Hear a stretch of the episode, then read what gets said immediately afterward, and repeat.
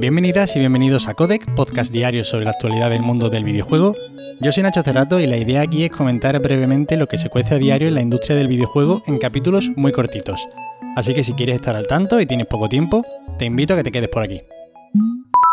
Y hoy tenemos que empezar hablando de si no el juego más esperado del año que viene, pues uno de los dos o tres, y al menos es el que yo más espero, y es que tenemos avances de Elden Ring, y me gustaría pues resumiros un poco lo que han comentado en el avance de Eurogamer sobre este nuevo juego de From Software, aunque también les digo lo de siempre, que si queréis leer en profundidad, lo mejor es que vayáis al artículo que os enlazaré en las notas del episodio. Y bueno, vamos al lío. Ya sabéis, Elden Ring será el próximo juego de From Software en el que van a poner toda la carne en el asador, y en el cual Hidetaka Miyazaki va a tener como colaborador a George R.R. R. Martin, el escritor de Canción de Hielo y Fuego, Juego de Tronos, ya sabéis. Bien, en este avance han contado cosas bastante interesantes y por estructurarlo así un poquillo voy a empezar hablando de la ambientación. Y es que hemos podido leer que la narrativa será al estilo de siempre de From Software, es decir, van a ir dejando pistas sobre el escenario, van a ir hablando del mundo que nos rodea a través de pequeñas descripciones, a través de elementos visuales del escenario, a través del diseño de niveles, pero sí han querido dejar caer que se van a centrar un poco más en los personajes y probablemente nos lleven un poquito más de la mano gracias a las conversaciones entre personajes y la trama que seguiremos a lo largo del juego. Además se ha hablado de mazmorras, pero que no se van a parecer mucho a las otras que conocemos, por ejemplo, como las del cáliz de Bloodborne, que eran procedurales. Y en estas el diseño de niveles va a estar muy cuidado, va a haber varios biomas diferentes, o sea, se habla de entrar a mazmorras y que haya pues a lo mejor planicies invernales con picos nevados a lo lejos o una ciudad inundada. De verdad es que todo lo que leo de este juego es increíble. Y entrando en la jugabilidad, conscientes en From Software de que hay un gran porcentaje de jugadores que dejó Sekiro por frustrarse ante la curva de dificultad que tenía, que no era para nada suave, parece que Elden Ring va a presentar un mundo más acogedor, un mundo que no te va a estar intentando matar en todo momento y además quieren propiciar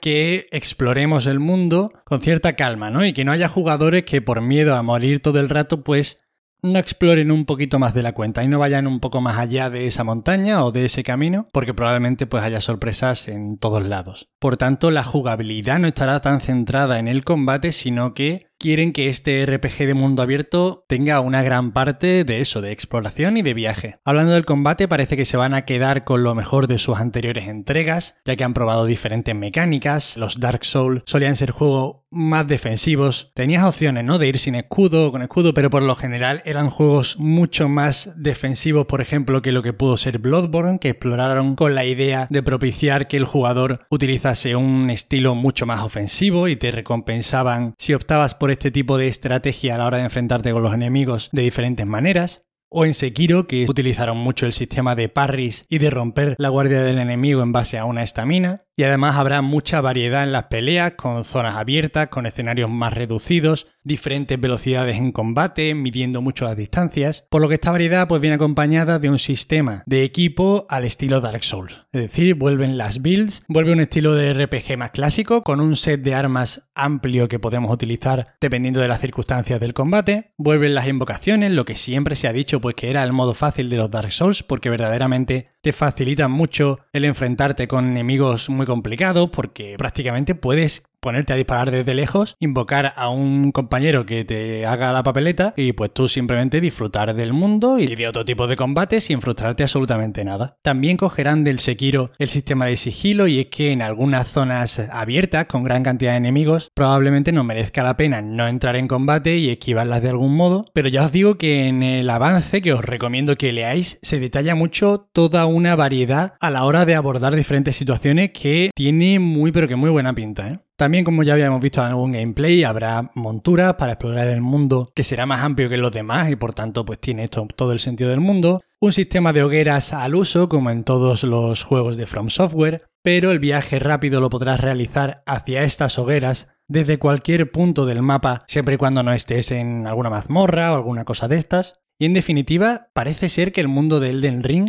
va a contrastar mucho con lo lúgubre y lo desolado de los Dark Souls o con la oscuridad y el gótico del Bloodborne. Quizás se parezcan esto un poco más al Sekiro, habrá más color, habrá atardeceres, animales pastoreando por el mundo y habrá una cosa que siempre ha pasado, por ejemplo, de los Dark Souls, es que tú parecías llegar a un mundo que ya estaba prácticamente en sus últimos días. Pues una cosa muy parecida a lo que se ve en El Señor de los Anillos, ¿no? Un mundo que antiguamente fue de esplendor y de gloria, pero que ahora está en sus últimos días. Parece ser que en el del ring vamos a poder ver, por ejemplo, el color dorado.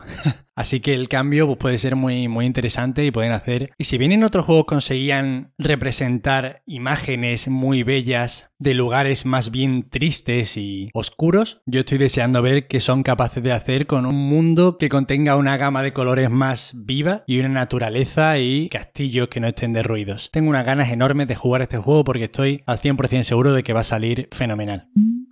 Ayer, 29 de agosto, fue el Día Mundial del Videojuego y como celebración la AEBI, que es la Asociación Española de Videojuegos, compartió algunos datos, como que por ejemplo más de 16 millones de españoles juegan a videojuegos y que durante 2020 la industria facturó unos 1.747 millones de euros, un aumento del 32% en cuanto a la facturación del año anterior. Evidentemente la pandemia ayudó en este aumento del consumo. Comentaban también que el desarrollo del sector del videojuego es una de las apuestas del gobierno en el marco del Plan de Recuperación, Transformación y Resiliencia y en la Agenda de España Digital 2025. Y por daros más datos, el año pasado se vendieron 8,4 millones de videojuegos físicos, un millón de videoconsolas, sabiendo los problemas de stock que hay en la industria, que hablando de porcentajes, un 54,1% de jugadores serían hombres y un 45,9% mujeres, que se está generando un empleo de calidad, entre comillas, y yo aquí cojo esto con pinzas, lo de, calidad, porque ya sabemos la de problemas que hay en la industria, pero bueno, se ha generado más de 9.000 empleos en España dentro del sector del videojuego,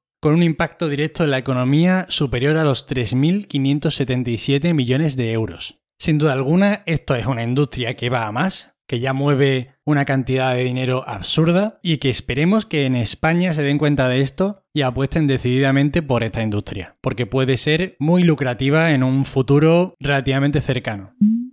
Y hablando de empleo, Naughty Dog está trabajando en un nuevo proyecto multijugador y han publicado hasta una docena de ofertas de trabajo de todo tipo de perfiles. Vinit Agarwal, codirector de The Last of Us Parte 2, citaba el tuit en el que se compartían estas ofertas hablando de un juego de acción multijugador independiente. Esto puede significar que al final el multijugador de The Last of Us sea como una especie de juego independiente porque haya crecido mucho y al final sea un proyecto más ambicioso de lo que se esperaba, o que pues sea otro juego multijugador de Naughty Dog, cosa que siendo sincero con vosotros, a mí no me llama mucho la atención, de primeras al menos, pero bueno, por ahora creo que los de Naughty Dog se han ganado que confiemos en ello para todos sus próximos proyectos porque pues llevan una racha buena.